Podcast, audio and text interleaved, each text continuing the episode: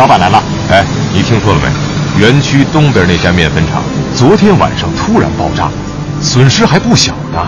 哎呀，可不是嘛，辛苦创业二十载，一朝爆炸，从头来啊。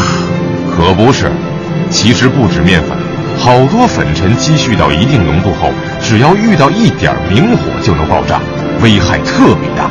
哎，咱们厂可不能发生这种事儿。明天你去贴个通知，借着这事儿再给大家提个醒，绝对不能在厂房里抽烟。老板，这您就放心吧，早就跟大家强调了，厂房区域严禁明火。嗯，但是光这样肯定不够，咱们得仔细想想，怎样才能防止我们厂重蹈他们的覆辙。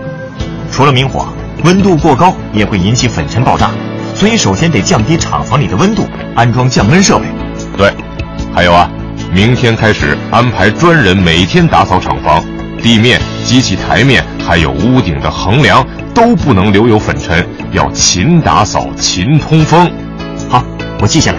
还有，之前我们给工人上过培训课，教过大家除粉尘技巧，比如易燃粉尘不能用电除尘设备，金属粉尘不能用湿式除尘设备。要不这几天再集中培训一次？好。哎，对了。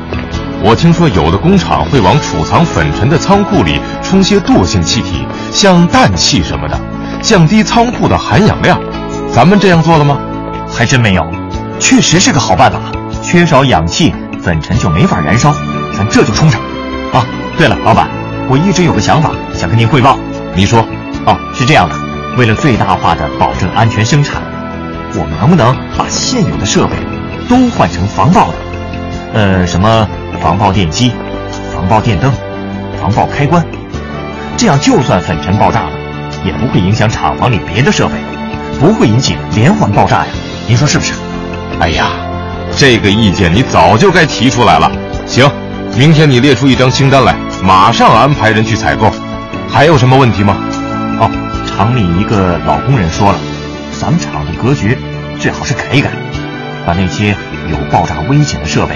都放在露天场所，有些设备必须放在室内的，也要放在较高的位置，并且靠近外墙。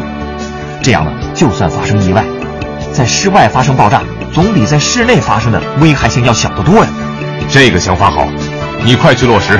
安全方面的钱不能省，安全生产一定要放在第一位。国家应急广播提醒您：粉尘爆炸。要预防，禁火降低含氧量。